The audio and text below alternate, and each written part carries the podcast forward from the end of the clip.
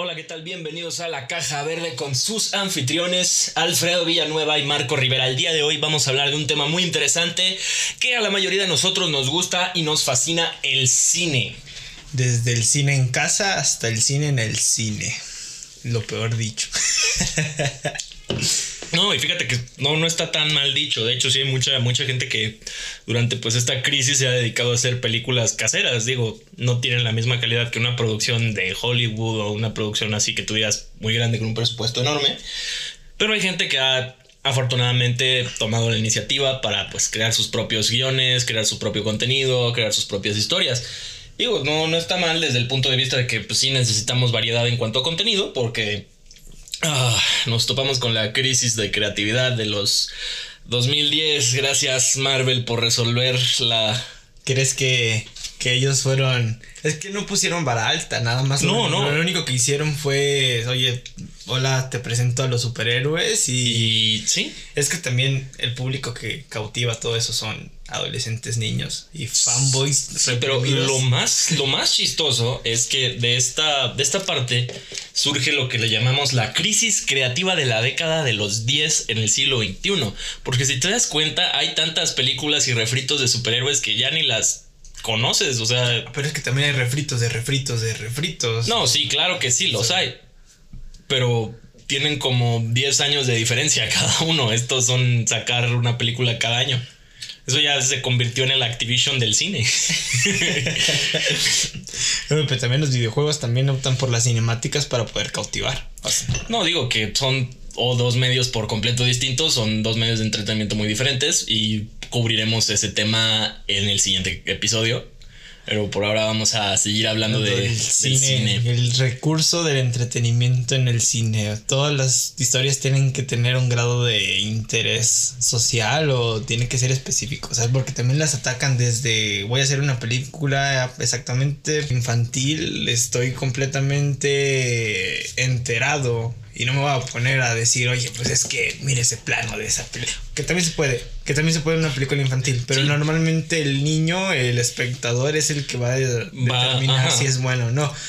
Sí, y es una parte importante. Nos basamos ya más en el contenido que tanto en la estructura del filme, ¿me entiendes? Ya no es tanto como revisar la fotografía dentro de la película, que pues con toda la razón del mundo se puede hacer y hay películas infantiles con muy buena fotografía. No, y aparte también con un buen arte, escenografía y de qué está hecho Sí, también. sí, sí, hay muy buena dirección de arte en varias películas infantiles. Pero pues está la otra de cómo también en un segmento infantil tienen tantos detalles y cómo pueden descuidar algo solo por el hecho, o sea, un descuido intencional en un éxito comercial.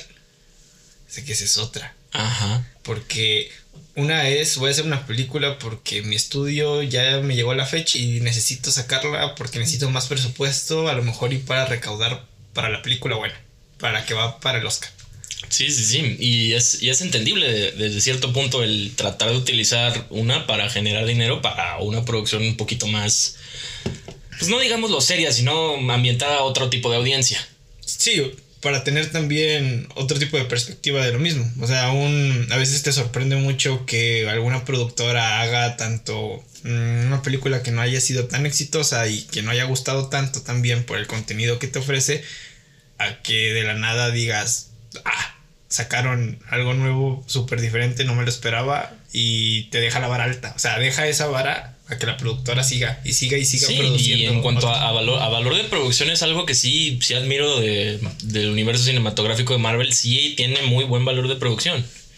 Sí. Sí. tiene mucho dinero, tiene mucho en cuanto a efectos especiales, en cuanto a... No voy a decir guionismo porque No, están está- del está- culo. está- están están del culo, están perdidos en cuanto a guionismo. Este, sí, sobre todo con la crisis creativa. Y esto nos, nos, nos, deja, nos deja pensando. ¿Sabes? Hubo, hubo un, un periodo en el que existían estas películas de espías. Eso fue a principios del 2000. Estas películas de Misión acción, Imposible. Misión Imposible. Sí. Este, Los Ángeles de Charlie. los Ángeles de Charlie incluso, sí. Eh, y pues este, este género, como yo vulgarmente lo llamo, es el de chaqueta de cuero y pistola. Porque pues así era como el protagonista se vestía. En todas las películas era el mismo outfit de...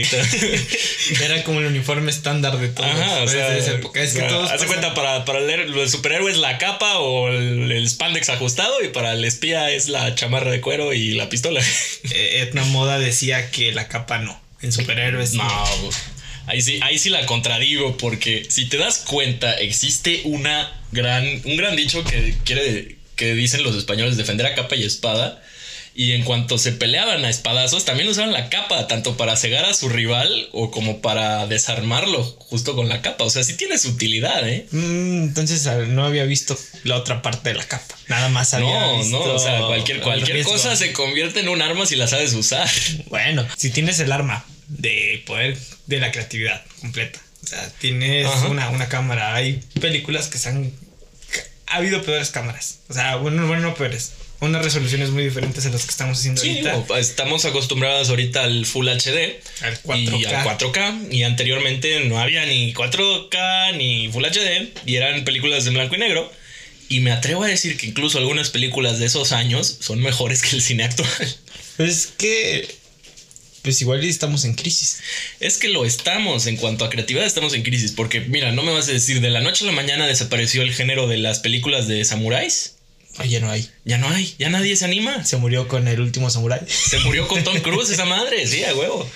Y este, y digo, no cabe duda que hay algún japonesito por ahí que diga, no, pues yo quiero hacer cine de samuráis y pues los, los ha hecho, pero no recibe tanta difusión como lo es el cine comercial. Comercial, como, el nuevo.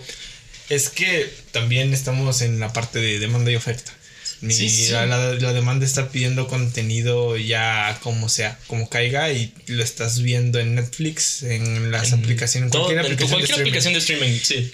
O sea, las productoras de cada, de cada de estas aplicaciones están a todo lo que dan para poder sacar contenido nuevo porque o sea, independientemente. cabe, cabe, recalcar que ahora sí Netflix hizo algo que sí me enojó. Mm, ¿Con quién?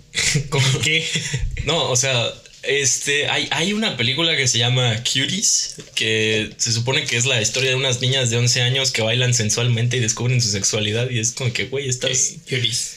Ajá, o sea, nada más. Cuties, o sea, y es como de que, güey, ¿acaso apoyas la pedofilia o qué pedo? O sea, está en el. Estás hipersexualizando a niñitas, hipersexualizando a niñitas de 11 años, güey. Eso está mal. Pero es que las actrices son niñas también. Sí, güey. Es que. No, sí está grueso. Sí, sí, sí. sí, está grueso. Sí, no hay, no hay manera de justificar la pedofilia. Mm. O sea, y eso es algo que dices, ok, esto está mal. Es que a qué punto los está llevando la falta de creatividad. Exacto. O no, falta de creatividad, es que también... Sino que están arriesgándose mucho. Están y digo, tocando hilos, fibras muy sensibles. Están tocando fibras muy sensibles. Y eso es, pues, no es correcto realmente. O sea, quieren exponerlo, pero no se te hace correcto. Pues no, no, políticamente correcto. No es como que políticamente correcto, sino que esa parte de, de tratar de hipersexualizar a una niña de 11 años. Ya por contenido. Ya por contenido, eso está mal.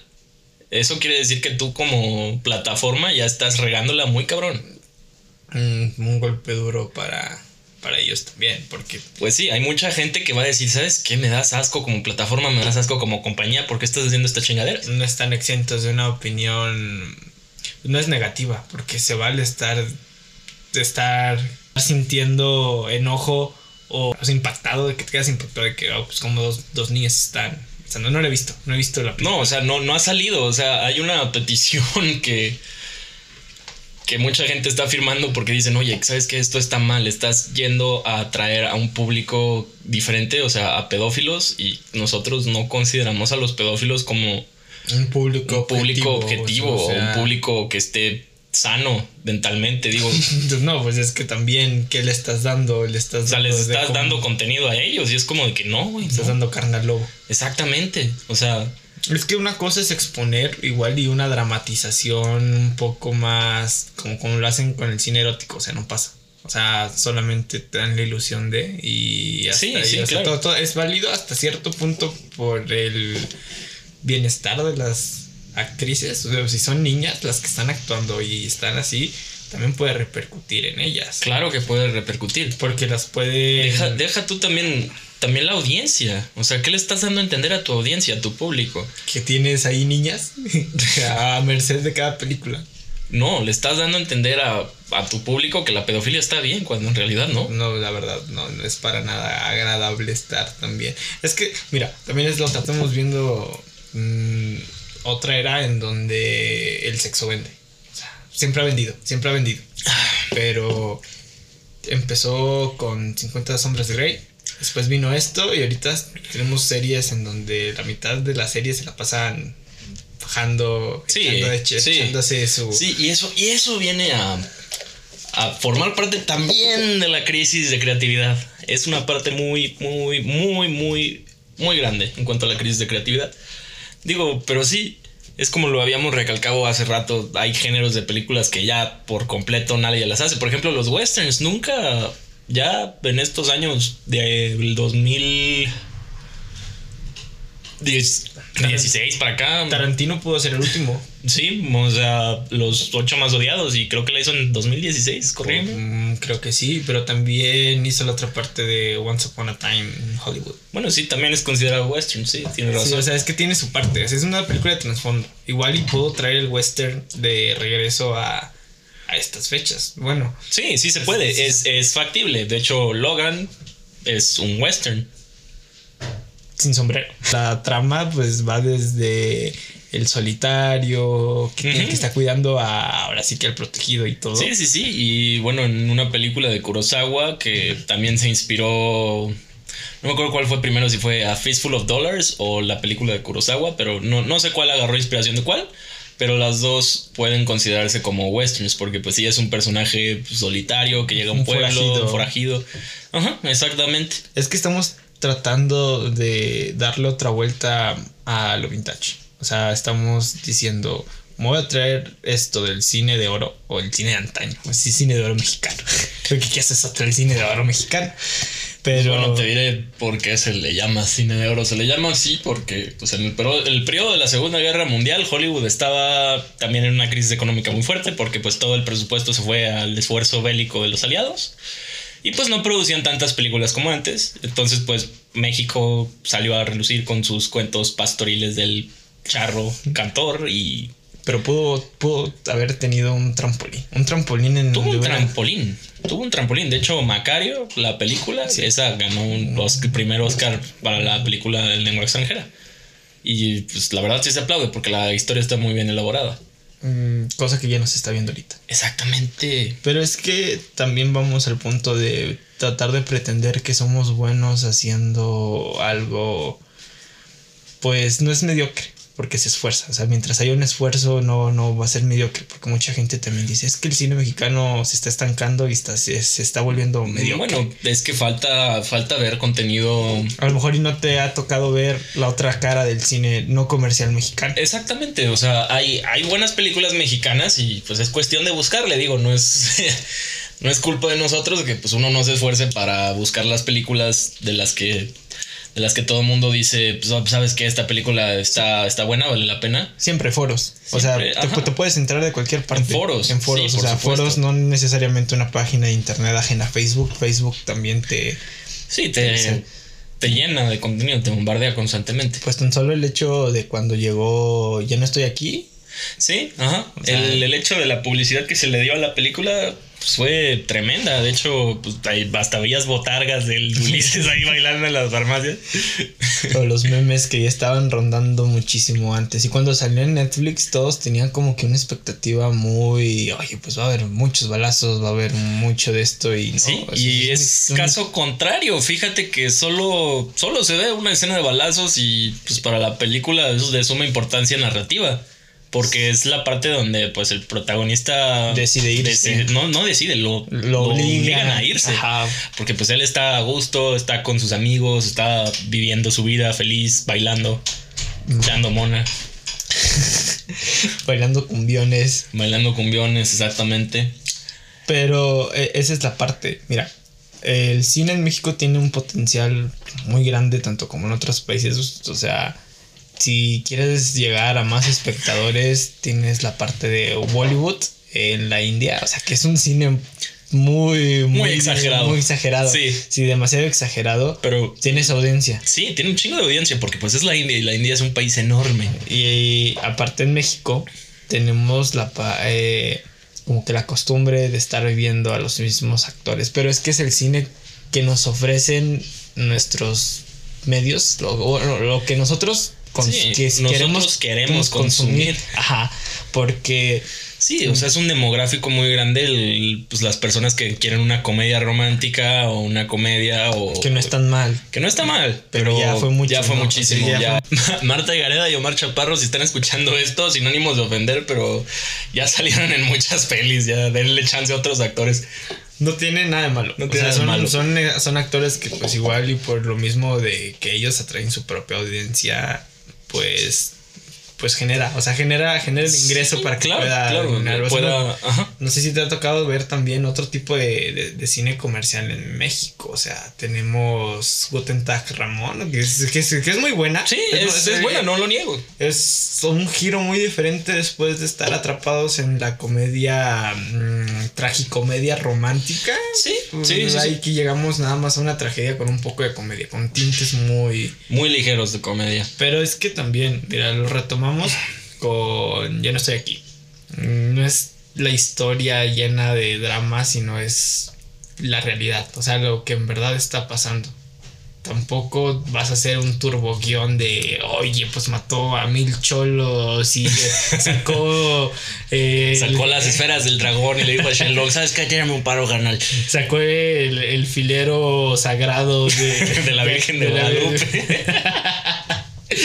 o sea, no, no, no nos damos eso. Es lo que en verdad está pasando en contraste de lo que es una ciudad como Monterrey. Tampoco vamos a hacer un cine tan exagerado porque tenemos mucha realidad que exponer. No somos narco, no somos nada más pobreza, no somos comedia. México, si, si se caracteriza por algo, es, es, por ser un país muy surreal y tiene el potencial. Y es que sí lo es, lo tiene, Tiene el potencial para contar cualquier historia, solamente que estamos volteando a ver hacia el lado equivocado del cine. Y sí, fíjate que Voy a recalcar que sí, México es un país muy surrealista. Te das cuenta cuando un mandatario como el señor de Tabasco viene a San Luis, donde el cubrebocas es obligatorio, y, o sea, don, don Tabasqueño le valió madre y no lo usa. Y pues ahí ves a todo el gabinete de San Luis usando cubrebocas, pero no el señor, ¿no? Señores, siempre va a haber tintes. Siempre va a haber tintes de nuestro cabecita de algodón. Pero ah, sí, nuestro queridísimo Baby Yoda de Macuspana. bueno, y también tiene algo de culpa en todo esto, ¿eh? Recortó el presupuesto de. Sí, recortó el presupuesto de cine, sí, recortó el presupuesto cultura, eliminó la CONAPRED que dirigía a su esposa, por cierto. La dejó sin trabajo el pobre. O sea, sí, eso sí. Si es feminista y hay feministas que lo apoyan, pues lamento decirles que no está de su lado. Pobrecilla, pobre cine. O sea, pobre cine en México. Sí. O sea, es que al recortar al recortar el presupuesto, de por sí nos estaba yendo de la patada para poder crear proyectos. Ahorita está peor.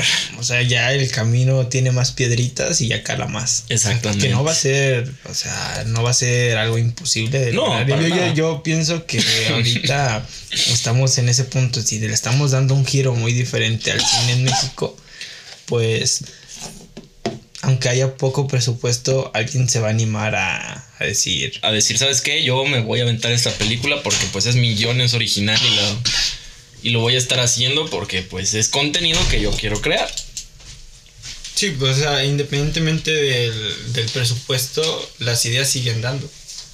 Sí, sin embargo, sigue siendo una parte bastante bastante poco pragmática el que tú digas ¿sabes qué? Vamos a seguir haciendo cine de superhéroes porque pues es lo que está pegando y pues no, o sea... Está bien. Está bien. Sí está bien. Pero va a hartar a tu audiencia en un determinado punto. Mm, ¿Qué es lo que nos está pasando ahorita? Ahorita estamos en un punto en donde estamos consumiendo contenido...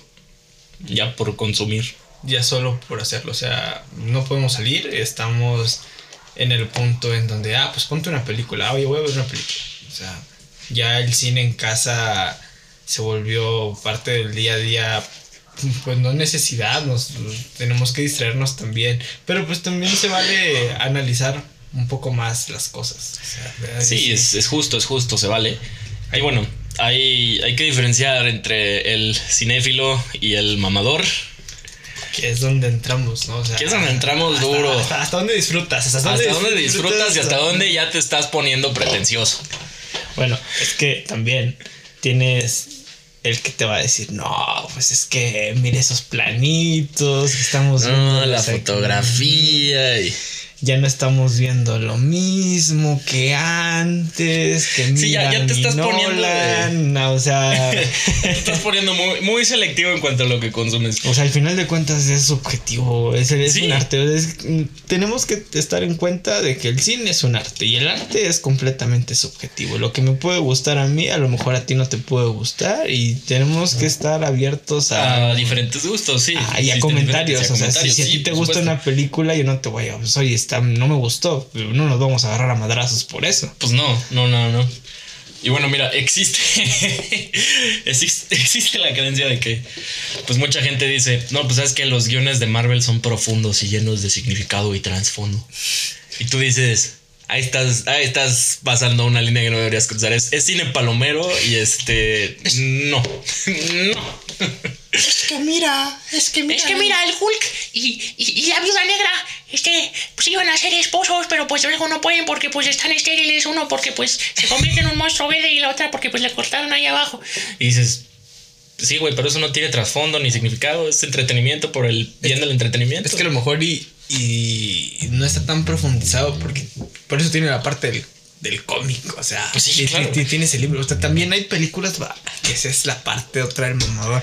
Es que no es igual que el libro. Ah, siempre, siempre te vas a topar con, con esas personas. Es que están omitiendo lo del libro. Es que, bro, estás viendo una película, no, Tienen que resumir lo del libro. Sí, ¿Por qué? Porque siempre es basado en, nunca vas a nunca vas a hacer el pie de la letra de la película como en el libro, porque te vas a tardar como 10 horas fácil haciendo una película, entonces, mano. O haces dos películas, que también se puede partir en dos, en sí, puedes, puedes. Muy buenas, muy buenas adaptaciones de un de una novela que ya está escrita en un libro a, la pantalla también. Sí, claro. Es, un logro bastante apreciable. Digo que hay películas que sí, o sea, son así, son puro entretenimiento y no hay un trasfondo muy profundo que tú digas. Digo, pues el ejemplo, John Wick, sabes que es una película de acción, vas a ir a ver a Keanu dar balazos y a romper madres. Y nada más. Y nada más. No está hablando, no se... Creo que sí, hay diálogo, hay diálogo, hay diálogo y pues es diálogo normal, no es como que tú profundices dentro del diálogo. Ok, es un güey que está retirado se encabrona porque pues le roban su coche y le matan a su perro. Y Perrito que le regaló su, le regaló su, difunta esposa y dices, ok, todo esto lo empezó un perro y un carro. O sea, está chido. está bien. es bizarro, pero está chido. porque incluso la película lo sabe. Incluso la película no se toma tan en serio y dice... Pues en la parte 3 ves que hay una, hay una escena donde uno de los tipos en Marruecos le dispara al perro de Hailey Berry. Y pues como el perrito trae chaleco antibalas, pues nada más lo tumba. Así es. Pero Hailey Berry lo mata al, al tipo. Entonces le dice, le disparó a mi perro. Luego, ok, lo entiendo. O sea, es un chiste. es un, o sea, es un gag reel escritamente, escrito específicamente para esa película. Y es lo que me gusta, que no se toma a sí misma tan en serio. Porque hay escenas que tú dices, wow, ok, aquí se lució el coordinador de Stones, aquí se lució el, director de foto, aquí se lo lucieron en iluminación, aquí se lucieron en esto y en esto y en esto. Pero pues es cine palomero, a fin de cuentas. Sí, o sea, tiene sus, sus partes artísticas que no, que no se dejan de lado, pero vas a entretenerte, vas a distraerte. tienes que estar consciente de, que, vas a distraerte. Eso, ese es el objetivo de la película, distraerte un rato. Y, nada más, o sea, te, está diciendo que es un, vato que lo único que hace es agarrarse a madrazos a todos y sabes de qué va porque ya hay dos, tres películas que las están presidiendo. Creo que va a haber una cuarta parte. sí, sí, la va a haber en el año que entra. O sea, y esa es la parte a donde vamos también si hubo un gusto por la gente, por lo que en verdad te están mostrando, sin estar pretendiendo hacer otra cosa, pues. Marvel. Rápidos y furiosos. Nueve. Oye, fíjate, son, son videos de reggaetón de dos horas, güey. No, no, deja tú que sean videos de, son, son dos horas. sí. es solamente. Mira, comenzaron Comenzaron bien. Bien, Bien. La Videocas- trilogía. Videocaseteras, voy a robar. Mira, yo soy como chicano, me junto con los chicanitos de acá para andar robando. Sí, y fíjate que fue lo que más me. Lo que más me sorprendió. Porque la trilogía que ves. Al principio, las tres primeras películas que considero canon dentro de esa madre. Bueno, es que dicen también, el- bueno, ¿qué consideras la trilogía? O sea, sí, la primera, que es Rápido y Furioso, es donde te introducen a todo este universo de las carreras ilegales de coches y pues ahí tienen... Es que era el hit. en Son ese personajes, son hit. personajes que sí crees que puedan ser personajes reales. Y profundos, o sea que puede y llegar tienen cierta profundidad. Hasta ahí. En la segunda, ok, nos introducen a Brian O'Connor, que es un agente encubierto del FBI, y dices, ok, O sea, se pone indagan- más interesante. Indagan se en pone más un interesante la personaje, trama. Ajá. Indagan en un personaje y cómo es este personaje. Y en la 3, Tokyo Drift, nos cuentan la historia de otra, de otra persona completamente ajena a la banda de Toreto. Y dicen, no, pues mira, este güey hacía carreras ilegales y su papá se enojó porque lo gachó y lo manda a Japón a estudiar. Bueno, las circunstancias obligaron al prota a, A- a irse, a y a mudarse. Y, y aún así, sabiendo que están conectados con un personaje principal dentro de una siguiente película. Yo creo que el fin que lo tuvieron que haber dado a esa saga Fue ahí.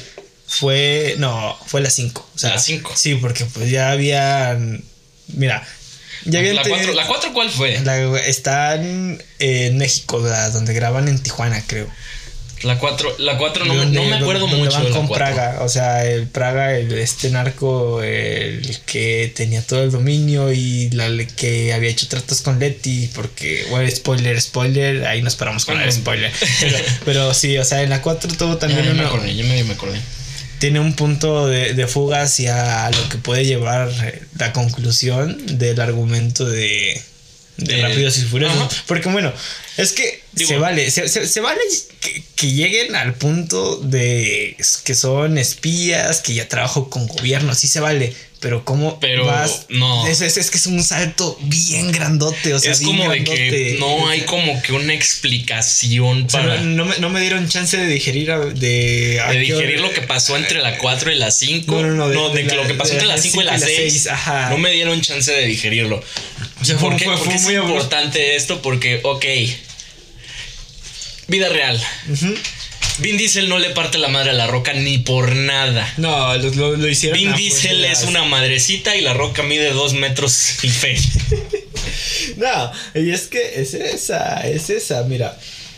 Y luego los actores, que es otra. Que también Sí, porque sí supe que hubo un pleito ahí entre Vin Diesel y la roca. Y dije, o sea, Vin Diesel, ¿estás bien de la cabeza? Pero es que también es el boom, era el boom, es el boom. Yo no sé cuándo va a acabar el boom de la roca, o sea, está muy bien. Dwayne, Dwayne Johnson es buen actor de acción. Sí. O sea, muy buen actor de acción. Pero ese es otro, otro problema que puede estar dentro de su carrera. Porque quiere ser un personaje profundo. O sea, que no le ha pasado a otros actores en donde. Ha pasado, ha pasado. Y fíjate que han logrado salirse de, de esta parte del, del typecast, que es cuando... Adam Sandler todavía no puede. No, sí pudo. ¿Se pudo? Sí pudo. Tenemos esta película de hace poquito de, de un vendedor de joyas. Mm, Está en Netflix, la pusieron a principios de año y es, y es drama. Y ves a Adam Sandler y dices, este no es el Adam Sandler que yo conozco. Y hay otra de Adam Sandler también, no recuerdo el nombre, estaría mintiendo si les, digo que, les digo que lo sé, pero es donde es un oficinista y también es un drama. Y digo, ¿has visto a Jim Carrey? Sí. En Eternal Sunshine of a Spotless Mind, un resplandor de una mente sin recuerdos. Sí, o sea. Ese es un drama y es un buen papel dramático de Jim Carrey. Es, es- es que ese es el giro que se espera. O sea, si, si eres comediante, si eres un actor de comedia y brincas completamente a, ¿A la drama? seriedad, a un drama o un drama psicológico, como en este caso, impactas. O sea, dices, estás tan acostumbrado a ver. A, ver, a verlo haciendo locuras y a verlo en el Haciendo modo cómico. chistes, sí. ajá, y- O Steve Carell también en Little Miss Sunshine. Steve Carell siempre ha salido en roles así de comedia y ves Little Miss Sunshine y dices, wow. desde la otra parte. La es otra que parte es- que no conocía de él. son las facetas que también tiene que explorar el actor para poder llegar a. Pues es que tienen trazado su camino. Tanto el cine tiene trazado su camino como tuvo el boom de antes del western. Después nos vimos a, a la parte de los mafiosos. estos- Sí, que Scorsese sigue haciendo películas de mafiosos. Bueno, eso. pues, que no le quedan mal.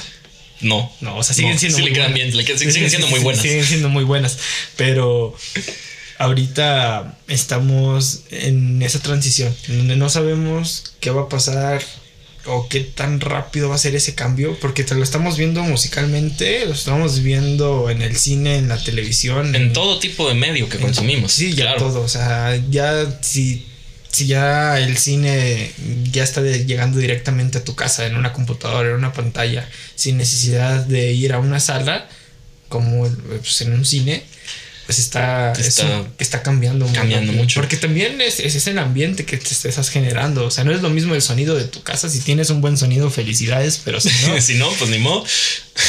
Sí, o sea, pero en el- es, es a, a lo que voy. Se logró con el 3D un cambio, después con el CGI, cómo cambió la Luego las salas de- 4D también. Sí, o sea, cómo cambió también, un ejemplo, Star Wars, como de maquetas, de efectos especiales, pues Prácticos, pues prácticos. Sí, son, son prácticos. Sutiles, porque sutiles, tú pensarías Porque tú que- pensarías que está todo hecho a computadora. Porque pero porque ya te toca ver que ahora es todo a computadora. ahora sí, ahora sí es como de el que. Es diferente. Sí, o si transportáramos a una persona de los 70s para acá, le dices, no, pues guáchate esta de Star Wars. un director. Dice, wow. Ajá, sí, o sea, le va a impactar todo lo que se pudo haber logrado y te va a decir, oye, enséñame tus maquetas, enséñame cómo hiciste el trazado de... El trazado de.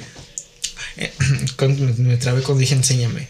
Enséñame tus maquetas, enséñame el trazado de, de tu arte conceptual, de, De todo, de tus dibujos. La planeación, o sea, desde, desde dónde va todo y ver con los instrumentos y las herramientas muy diferentes que se va a estar topando de que, oye, yo estaba acostumbrado a esta cámara. O sea, estamos conscientes de que Sí, estamos está- transportando un director de... Un director de los eh, 70s a los 2020. Sí, sea, es que ha cambiado muchas cosas. Muchísimo. Ahorita puedes meter un efecto visual muy bueno desde tu celular, o sea, Ajá, con que sí. tengas una resolución de 1080 y le sepas mover al after, ya con, Con eso la hiciste. con eso hiciste para hacer un efecto que antes se Mm. hubieran quebrado la cabeza Para poder hacerlo, hacer. sí. Es que tenemos que apreciar también el hecho con la facilidad que estamos produciendo las películas Sí, y sí, el contenido. O sea, y, la, y el cambio de lo análogo a lo digital también es bastante diferente, porque pues Se vio con Roma. se vio con Roma, O sea, definitivamente. Y digo ¿Qué es? que también es película pretenciosa, pero Sí, es que sí, sí, sí, es, un poco pretenciosa. ¿Hasta sí, dónde sí, peca de pretenciosa. Sí. Puede, puede, puede- puedes admirarla por sus planos, por el contenido histórico que pudo haber Y puedes admirarla por el diseño de arte, que no cualquier cabrón se va a aventar una colonia roma de los 60 No, o sea, es una reconstrucción Y total. de- consíguete la caja de Choco Crispies de los 60 y consíguete las latas de Pepsi de los 60 de no, Oye, ponme mis carritos de los 60, puedas crear un ambiente de ese entonces. Es, es que es la parte que también se tiene que, independientemente de que algo sea pretencioso, se tiene que admirar todo el esfuerzo que se tuvo que hacer para lograr una obra. Sea, si te toca ver algo y dices, "Ah, es que no me gustó porque está aburrido, ok, o sea, sí, pero también lo puedes admirar desde otra perspectiva. Sí, Sin llegar, a- sin llegar a- al extremo al de extremo de ser mamador. de tan amador, pues sí. Sí, pero pues tampoco vas a venirme a decir, Es que los guiones de Marvel son profundos. no. no. Bueno, Como lo habíamos tocado antes, los guiones de Marvel son guiones para películas palomeras, igual que John Wick. Y siguen siendo películas para entretener y nada más. como no manches Frida. No manches, Frida. Sí, o sea, no es. Digo, no, no es como que al final de la película vayas y te cuestiones sobre qué hacemos aquí, por qué existimos, por qué... ¿Te ha llegado a impactar una película a ese punto? A ese punto sí. ¿Qué película? Sí, em, Ay, ¿cómo se llama? Estoy pensando, todavía estoy recordando, estoy recordando. Esta película, ¿cómo se llama? Hasta lloré, güey. Ya lloraste con una película. Sí, sí, sí, dije, wow. ¿Cuál era? ¿Cuál era? Ay, pro- Probablemente eh, Ma- yo. no, no. No fue Marlillo, fue. ¿Cuál fue? ¿Cuál fue? ¿Cuál fue? Hachi. No, tampoco fue Hachi. ¿Cómo no vas a llorar con Hachi? Bueno, sí lloré con Hachi, pero pues no fue tan cabrón. Era llantos a llanto. Vientos aberridos. Exactamente, Hachi es para aburridos. No, pero. Así que tú digas que me haya cambiado por completo la perspectiva. Me va a sonar raro, pero pues El Señor de los Anillos, la trilogía completa. La trilogía completa. Sí, Mm, sí, sí. Creo que, creo que la única película así que me ha dejado pensando de tanto trama y todo fue El Origen. O sea, no es mi favorita. La de sigo- Nolan. De Nolan, la sigo digiriendo porque... Es que sí está bastante bien lograda. Pues te deja con ese saborcito de qué pasó en realidad.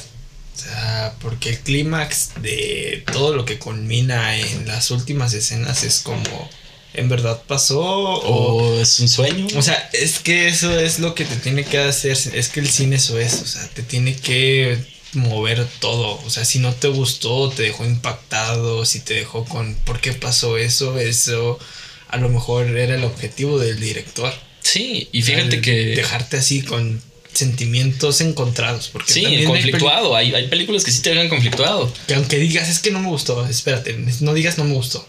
Ponte a pensar qué fue específicamente lo que te hizo decir, ¿qué onda con esto? Ujú. Porque si dejaste de entender a un punto también, ahí va. Tienes que sentarte y pensar, ok, voy a decir, mm, no me gustó esto, no me gustó esto, no me gustó, pero qué buen argumento. O el conflicto típico con interpreta un personaje, dices que ya me cayó mal. Es que ese es el objetivo. Es que ese es el punto. Ajá. El punto es que te caiga mal porque el personaje así es. Es es lo que te tiene que estar haciendo sentir el cine. O sea, todo, todo eso. Una, una película te va a llevar a muchos lugares o el objetivo de varias películas es también de que te transportes tú a esos. El Señor de los Anillos es un... Es una muy, muy bien lograda. Muy, muy pocas lo logran. O sea, muy, Digo muy, pocas trilogías. Hay, lo hay, hay- logran. y hay gente que no sabe apreciar la objetividad de 17 Óscares. Bueno, es que es tu opinión Versus. De mamador. tu opinión de mamador contra la del vato que está seleccionando todo para también lograr el Oscar. O sea, no por algo tiene esos Oscars. O sea, mm, no, no, no todos pueden acaparar tantos premios. O sea, Eso, eso es lo que voy. Es muy raro porque si te das cuenta en cuanto a composición, tanto visual como auditiva, Lograron bastante. Lograron mucho. O sea, lograron mucho. Mira, para empezar, para la. El guion. Deja el guion. Para empezar, la fecha. El tiempo en el que estaba iniciando lo que era la trilogía. Tuvo un boom. ¿Por qué? Porque pues la duración. Independientemente de la duración, ya era algo que decías, ¿qué onda con esto? Entonces, ya te, ya indagabas. Luego llegaba la escenografía. Luego llegaba, oye, pues ¿dónde están grabando esto? ¿Está donde lo estaban grabando con pantalla verde? Está- estaba en ese, este- es que estaba en la transición de, De lo análogo a lo digital. O sea, y lo supieron aprovechar muy, muy bien, de hecho. porque cada personaje tiene una tarea específica dentro de la película. Y eso es lo que le da pauta a tener una segunda y una tercera parte. Exactamente. Además de que en cuanto a, a la producción, sí es un valor de producción muy cabrón. Sí. Sí, sí, Muy sí. cabrón. O sea, la selección de los actores que tiene es muy, muy, Muy buena. Es muy buena. Aunque yo no me he visto la primera, yo estoy consciente de todo lo que conlleva. Todo el proceso Todo de realizar proceso. algo de ese calibre. Además de que las actuaciones están muy, muy fuertes. O sea, yo jamás había visto a este chavo Sean, Sean Austin, creo que se llama Sean Austin. Actuar hasta. De hecho, sale en la de. Como si fuera la primera vez. Es el hermano de la chava esta que tiene amnesia. Ah, ok. Es el Sí. hermano. Y este. Y sale en El Señor de los Anillos y dices. Es muy diferente el, el papel de Lelo que interpretaba en, en una película a otra. en otra película de Dan Sandler. Y es muy diferente la profundidad que tiene este güey de ser el cabrón que todo el rato anda cargando con el peso de ser el ayudante. Pero se reconoce que es el héroe. Porque al final es el que es el que lleva a, Frodo a cumplir con la misión que es destruir el anillo.